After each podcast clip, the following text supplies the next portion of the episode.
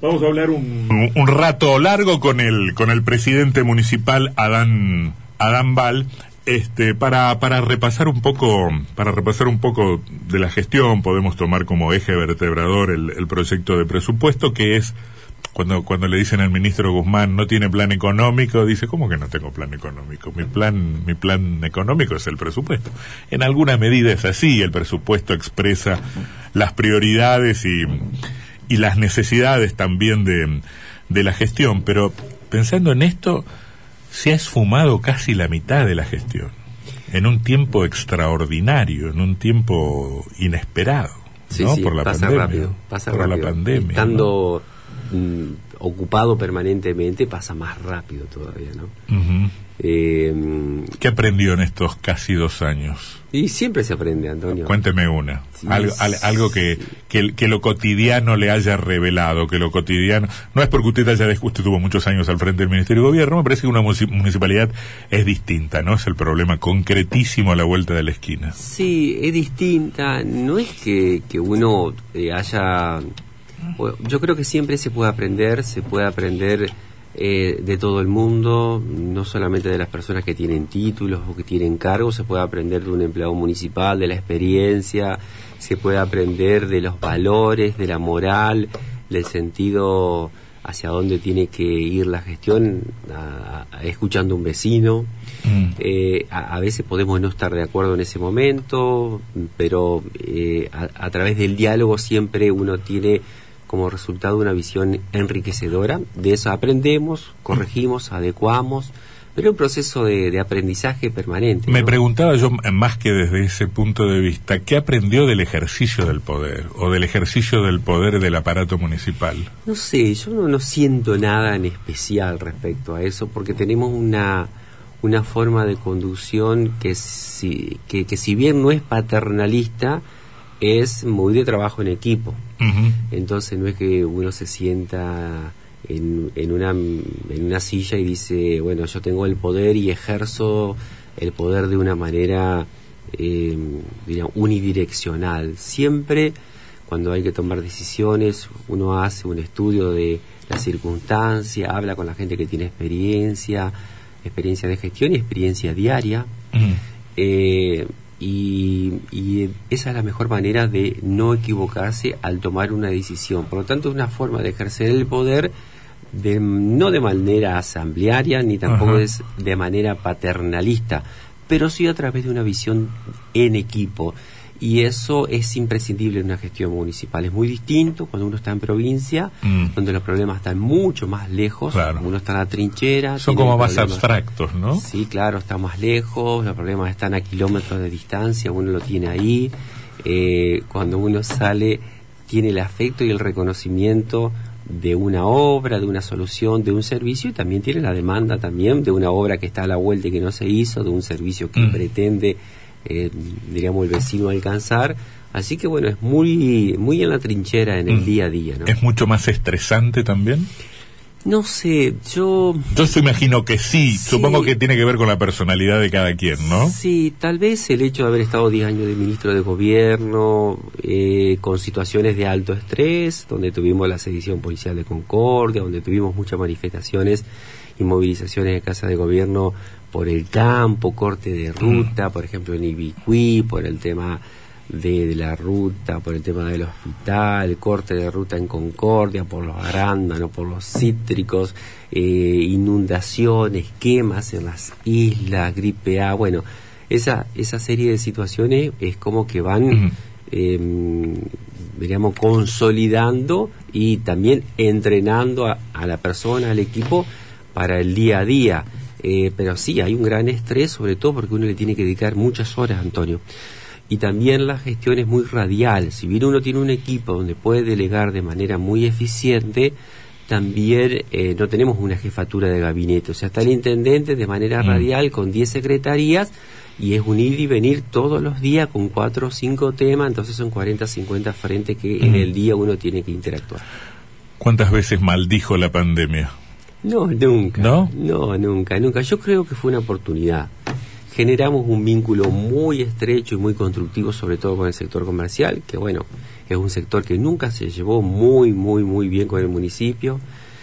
Generamos un vínculo muy fuerte con el sector industrial. ¿Por qué? Bueno, había que prepararse, había que trabajar en, en, en protocolos. En ese momento tuvimos la suerte de contratar una ingeniera eh, que es brillante, que realmente había venido de Alemania, estaba trabajando en Vaca Muerta y es de Paraná.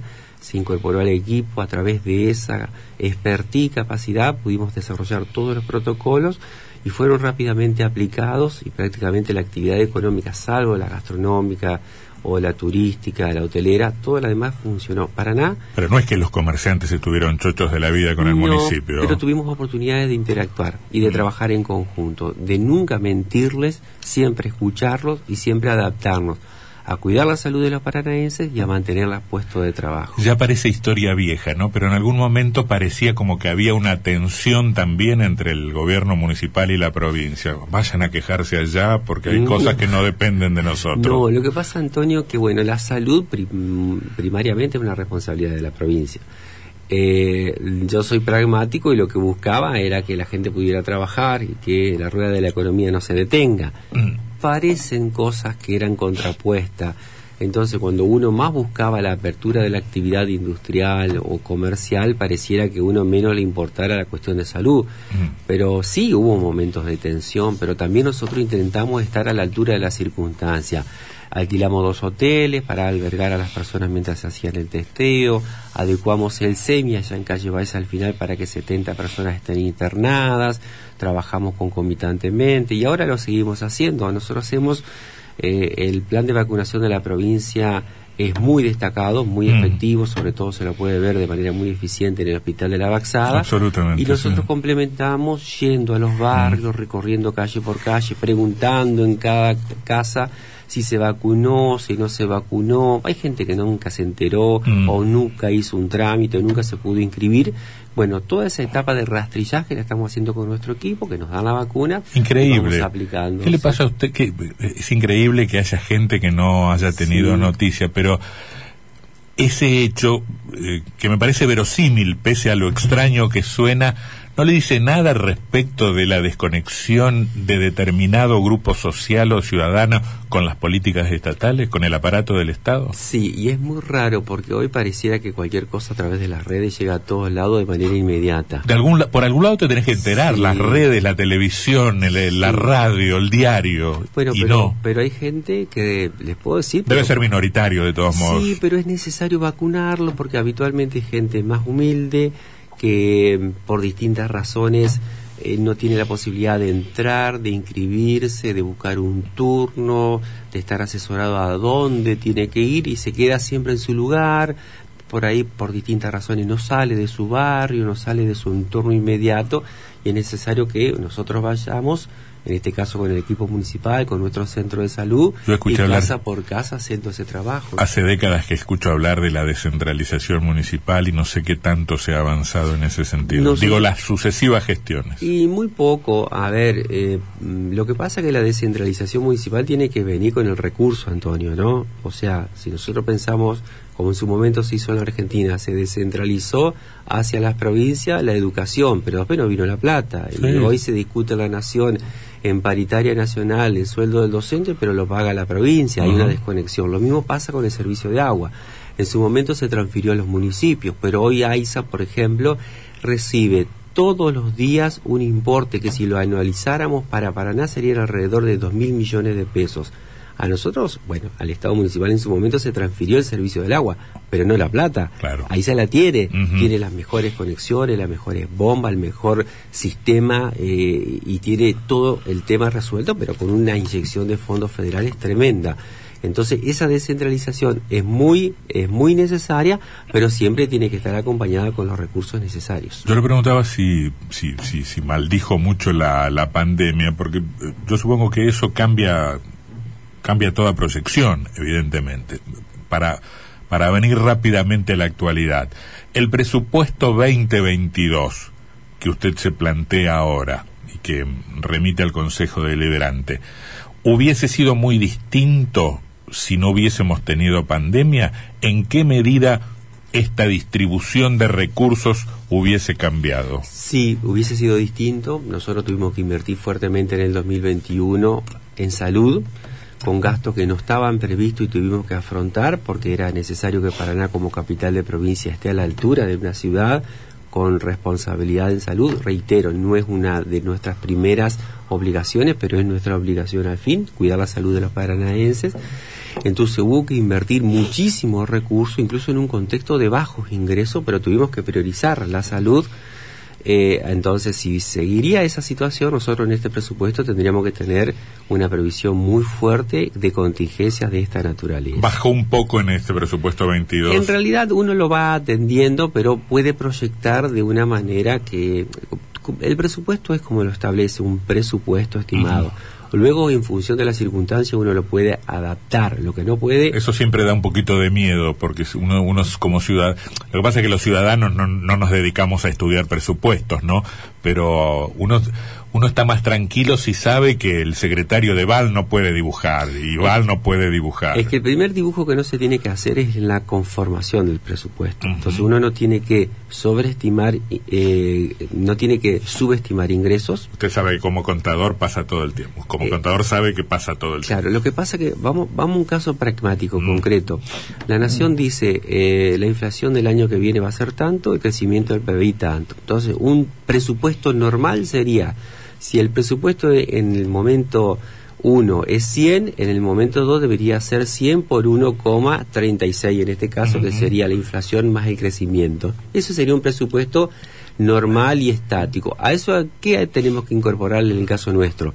La eficiencia en la recaudación, no incrementar la presión, pero sí la eficiencia, eventualmente si hay políticas fiscales que hagan caer algún tipo de tributo, como efectivamente lo estamos haciendo para acompañar al parque industrial en inversión, una reducción del 50% de la sobretasa que pagan en lo que es el impuesto para el turismo. Eso es una reducción, tengo que tenerlo previsto en el presupuesto. eso está vigente o está proyectado en este presupuesto? Nos comprometimos y lo remitimos en el momento de la UIER, ya mandamos la ordenanza, ah. cuando los concejales la sancionan va a ser aplicable. ¿Qué tasa es la tasa del, del fondo de, del fondo de turismo que paga quién? ¿Que paga todo el mundo? Lo paga todo el mundo y le hacemos una, una reducción del 50% a esa sobretasa que es la tasa de, de, la tasa propia de, de higiene.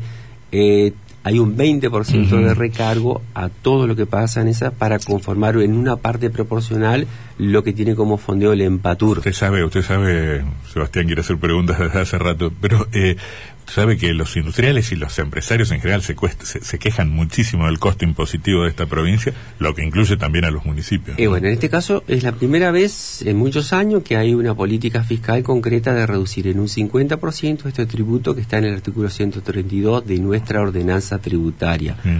Para ellos tal vez no es tanta plata, para el municipio es mucha plata, pero lo podemos compensar por mayor eficiencia en la recaudación. Mm. Que también para no tener eh, otra variable que podemos analizar en un presupuesto es cuando uno gestiona. El presupuesto nuestro tiene más de 4 mil millones de pesos en fondos externos. ¿Qué significa eso? Son las obras que gestionamos en nación, que gestionamos en provincia, que los fondos se transfieren y las ejecutamos. Por lo tanto, tienen que estar incorporados en nuestro presupuesto, si no sería recurso que no está registrado. Eso también varía en función del perfil de la gestión. Si tenemos una gestión que no gestiona, solamente se tiene que manejar con sus recursos. En eso está conforme, me parece. Muy conforme, no lo que nosotros hayamos hecho, sino la respuesta. Tenemos más de 4 mil millones de pesos de ingresos federales o provinciales. Hay tres formas de hacer obra pública. Con recursos propios, la estamos haciendo, gestionando ante el gobierno nacional y el gobierno provincial, lo estamos haciendo, y endeudándonos, cosa que no estamos haciendo y cosa que sí hizo la gestión anterior, endeudarse en 7 millones 200 mil dólares. ¿Hay, pedido de, autorización de endeudamiento acá? No, no, el presupuesto actual nuestro no. Lo único que tenemos ahí, eh, el cierre de la, de la, del año anterior tiene el doble y hay que descontar incluso a valor corriente el impacto de la inflación. Nuestra deuda que está incorporada es de aproximadamente 300 millones de pesos, un número absolutamente insignificante que lo podemos cubrir con superávit financiero y es para pagar los intereses de la deuda que tomó la gestión anterior en dólares eh, para hacer obra pública y una parte también que se va amortizando de la autorización que tuvimos durante este año para invertir en el equipamiento, que son camiones, que son contenedores, eh, bueno, todo lo que hemos comprado. Hoy el municipio de Paraná tiene un equipo, un, equipamiento increíble. En estos días están entrando 17 nuevos camiones que hemos comprado, 500 contenedores muy grandes para hacer la separación en origen en el centro, seguramente desde enero.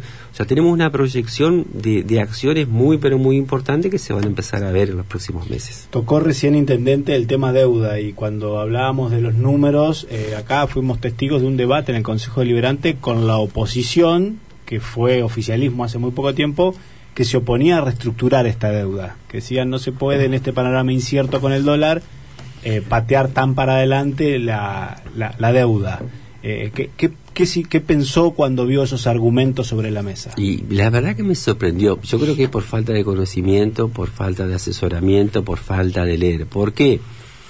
En un contexto en donde la provincia, que fue la que tomó la deuda, reestructura la deuda, que es aceptada por los acreedores, esas mismas condiciones se la tienen que aplicar a los municipios.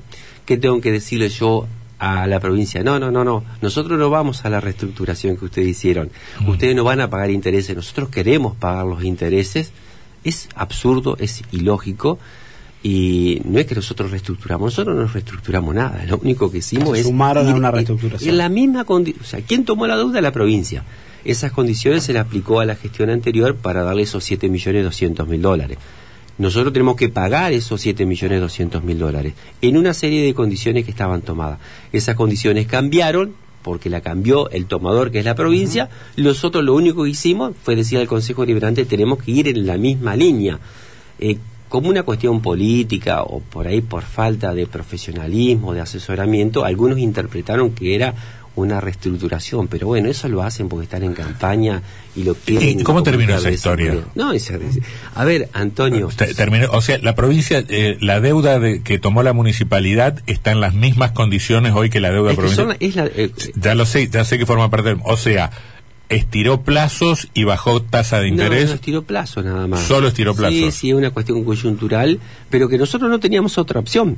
Es más. 13 de los 15 municipios lo hicieron así, salvo Chajarí y Villa del Rosario, creo el otro, eh, decidieron pagar, la, la gran mayoría de municipios. de Probablemente sean deudas bastante menores, más chiquitas. Sí, claro. No solo eso, pero terminan pagando en contra de los intereses de sus municipios, es algo muy lógico. y, y aparte. Eh, todos los concejales de, nuestro partido en cada uno de los municipios lo votaron sin chistar. Ah. Acá realmente, bueno... Eh, en algunos no. En algunos eh, votaron concejales. Sí, concejales del Frente para la Victoria no quisieron votar. nosotros seguimos el tema y fue así. la oposición se oponía, era no, por más que sea de Cambiemos o del Frente para la Victoria. Hay que ser muy responsable cuando se tratan estos temas. No se pueden politizar cosas que son políticas de Estado y que en este caso estaban totalmente claras. Eh, pero en definitiva, nosotros adherimos a, lo que la provincia hizo y efectivamente se está pagando como corresponde. No obstante, hay que tener en cuenta que cuando nosotros entramos, el 30% de nuestros ingresos corrientes a fines de diciembre del 2019, 1.599 millones de pesos era nuestra deuda. En la actualidad, la deuda que está reflejada en el presupuesto son 300 millones de pesos. En ese momento el presupuesto era de 6 mil millones, en este momento el presupuesto nuestro es de 18 mil millones.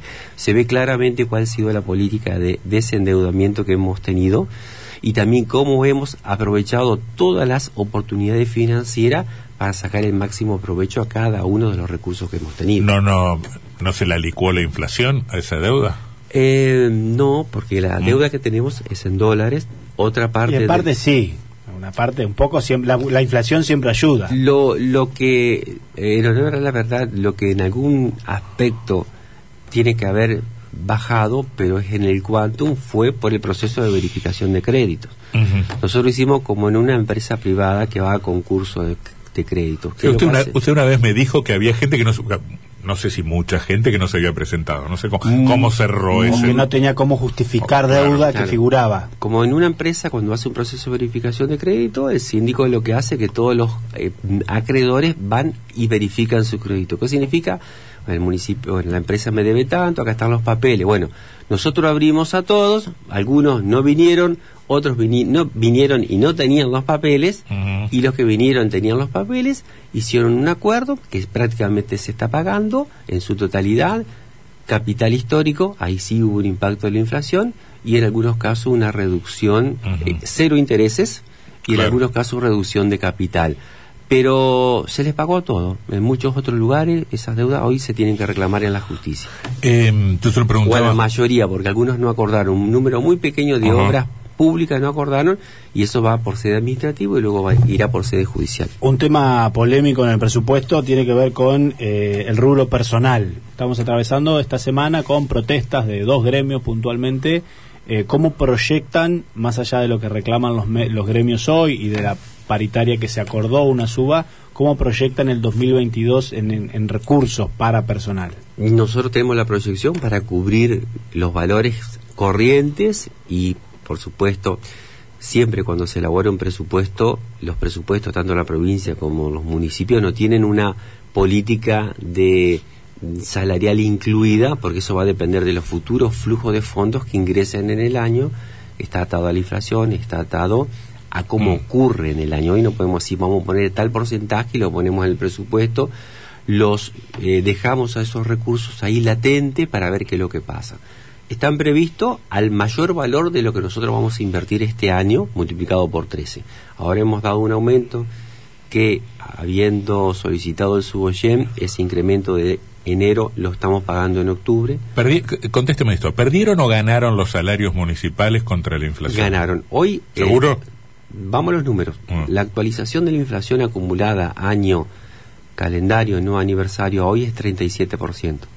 Nosotros estamos dando, en el peor de los casos, en el peor de los casos, 45%. ¿Está bien? Tenemos dos o tres meses por delante. Eh, hemos eh, el impacto en algunos sueldos es de hasta 56, 58, 60%, porque lo que hemos hecho es duplicado la asignación familiar prácticamente en un 90%. También lo ¿Y, de, ¿Y de dónde partimos? ¿2020 cómo fue en ese sentido? Si uno anualiza... En 2020 no se hizo ninguna actualización, es más, creo que el intendente anterior, creo que dos años no lo actualizó, era necesario actualizarlo, pero en definitiva lo estamos o sea que arrancaron de un punto de partida bastante bajo. Es, así, pero bueno, en algún momento... en 2020 perdieron los empleados. Respecto a la inflación, eh, no lo he analizado. Pero tengamos en cuenta que en el 2020, por ejemplo, hubo un municipio que dio 0% de aumento. Estábamos en pandemia. Los recursos también, los, los, recursos para todos los gatos salen de los ingresos. Se caen los recursos, caen todo lo demás. Pero para terminar, este año no solamente hay una política salarial seria, que es desde el 45% anualizada, hemos duplicado las asignaciones familiares que pegan y muy fuerte, hemos pagado las recategorizaciones del 2019, del 2020 y del 2021, el 2020 y el 2021 nos corresponden a nosotros, entonces tenemos el incremento. El incremento que viene por las asignaciones familiares que son muy importantes. El incremento que viene por la recategorización automática que tiene el municipal por la planta. Eh, si uno hace la evolución total es mucho más que el 45%, pero pongamos que el 45 es el mínimo, todo remunerativo y todo impacta en el jubilado municipal y en este caso también en el, en el sueldo anual complementario. Pero en diciembre tendremos más de 45 de inflación. Veremos. Hoy está el 37 todavía. Veremos. Vi de todos modos una escala que no, que no sé exactamente a qué corresponde, que tenía que ver con ingresos del orden de 30 mil pesos. ¿Qué son esos son los contratos? No, no tenemos nadie que cobra 30 mil pesos. lo yo incluso mañana le, puedo enviar, si quieren, eh, al momento no hay, al menos más de 500 municipales ganan más de 100 mil pesos. ¿Está? Eh, bueno, sobre una planta de 5 mil, ¿cuántos? No, no, eso era antes. antes había 7.200. ¿Y qué lo hizo? ¿Se, se evaporaron? El jubilado. Eh, a ver, Antonio, el municipio. Hablemos dos segundos de eso, del ordenamiento. Nosotros sí llevamos adelante un proceso de retiro optativo, o sea, nadie se le puso una pistola en la cabeza, pero se le dice, bueno, si tienen estas condiciones, pueden tener esta, em, este aporte, diríamos, en concepto de aporte voluntario, indemnizatorio, y tuvimos una, un número importante de personas que se retiraron. Tuvimos un proceso también de jubilación Eh, en el municipio, cuando yo ingresé, Antonio, hay gente de 86 años. Eh, Antonio, Mm, de ujú. 86 Sí, sí. años, que hace años que no vienen a trabajar. Sí. Había mm, 100, más de 100 personas de, de 75 a 80 años. Mm. Eh, y todas esas personas lo que buscamos es la manera de jubilarlos, ya sea por edad avanzada, ya sea complementariamente buscar con el ANSE algún aporte. Antonio, nosotros teníamos más de 40 jubilados nacionales que eran empleados municipales y algunos ingresaron a la gestión anterior de Sergio Barisco. Jubilados nacionales Jubilados nacionales que entraron a trabajar que y- cobraban su jubilación y a la vez... obviamente duplicado, que a mí tanto me criticaban por lo que no es un doble sueldo, si quieren eso lo podemos discutir, pero en ese caso sí una incompatibilidad. Jubilados nacional, a mí me llamaba la atención de la edad, lo vinculaba, lo cruzamos con el ANSE, jubilado nacional, que en la gestión anterior lo metieron a trabajar, o sea, una persona de 70 años que tenía un año de antigüedad en el municipio. ¿Se entiende? Sí, se entiende. Esas cosas no se pueden hacer más. Por eso nosotros sacamos una ordenanza en donde en el último año no podemos tomar gente, no podemos recategorizar y no podemos hacer todo lo que un intendente el último año quiere hacer pensando que de esa manera va a ganar una elección. Eh, eh, a mí el espíritu de esa norma me, me gusta mucho, la verdad. Este, me parece increíble que tengamos que hacerlo por ordenanza, ¿no? Es que y que no si haya un no lo criterio hacemos de, por ordenanza- que no haya un criterio de responsabilidad Antonio, eh, política. en el 2019, y pobre gente, porque la verdad que a mí me da pena. Sí, sí, metieron como 1.500 personas a la municipalidad. Ya que usted sacó el Sin tema. respaldo presupuestario. Ya que usted sacó el tema, ¿me explica en un minuto lo que para mí en su momento parecía claramente una- un doble sueldo, un doble Sí, ingreso? claro, claro, claro. Primero que si fuera un doble sueldo sería un delito. Si fuera un delito tendría que estar denunciado y tendría que estar imputado en la justicia. El segundo tema, históricamente siempre ha habido personas que han estado adscripto desde el municipio a la provincia, desde la provincia al municipio. Eh, ¿Qué es lo que no se le paga cuando se adscriben? No se le paga cuando se adscribe puntualmente lo que es la responsabilidad del funcionario. O sea, yo soy director de un contable del Ministerio de Gobierno, me voy al municipio, no deberían por qué pagarme la función de director si no la estoy cumpliendo. Lo que me están pagando es mi sueldo. Ahora, si yo voy al municipio y me ponen de director del contable de la Secretaría de Gobierno, estoy cumpliendo una función. Y hay una ordenanza que establece dos conceptos, uno remunerativo y uno no remunerativo, código 499 y 4500, que establece que se le puede pagar, que son, eh, bueno, es como un reconocimiento de gasto, pero que está vinculado a una función determinada. Los funcionarios municipales cobran tres conceptos, sueldo, un reconocimiento que es remunerativo y otro reconocimiento que es no remunerativo. Lo que no se le paga al que viene es justamente el sueldo. ¿Por qué? Porque está cobrando en su lugar de origen. Lo otro está vinculado a su actividad. Entonces, si yo dejo de cobrar como director de contable del Ministerio de Gobierno y me ascriben, lo que sigo cobrando en mi lugar de origen es el sueldo. Lo que no cobro ahí es mi función y lo que cobro en mi lugar de destino es algo que está vinculado a la función. Así de simple. Pero usted alguna duda tuvo, porque si no, no le hubiera pedido ese informe no, previo al Tribunal de no Cuentas. tuve ninguna duda. ¿Y para qué lo pidió Porque entonces? hay que pensar con una perspectiva, hay que hay que obrar bien y pensar mal. Yo sabía que esto Se iba a cubrió. generar ruido. Por supuesto que me cubrí, Ah. Sebastián, porque ver, yo tengo, mm, eh, no soy infalible, pero tengo una gran experiencia en la administración. Yo sé lo que se puede hacer, pero cómo uno tiene que hacerlo para que no tenga ningún tipo de reproche. Entonces fuimos a- Sorprendían los montos en algunos casos porque eran montos altos, eh, sobre todo cuando hay empleados municipales que gasta- ganan muchísimo menos. A ver, un funcionario municipal que viene de la calle, yo lo pongo de director, eh, gana tres conceptos. El que viene eventualmente de provincia o otro municipio ganan dos conceptos.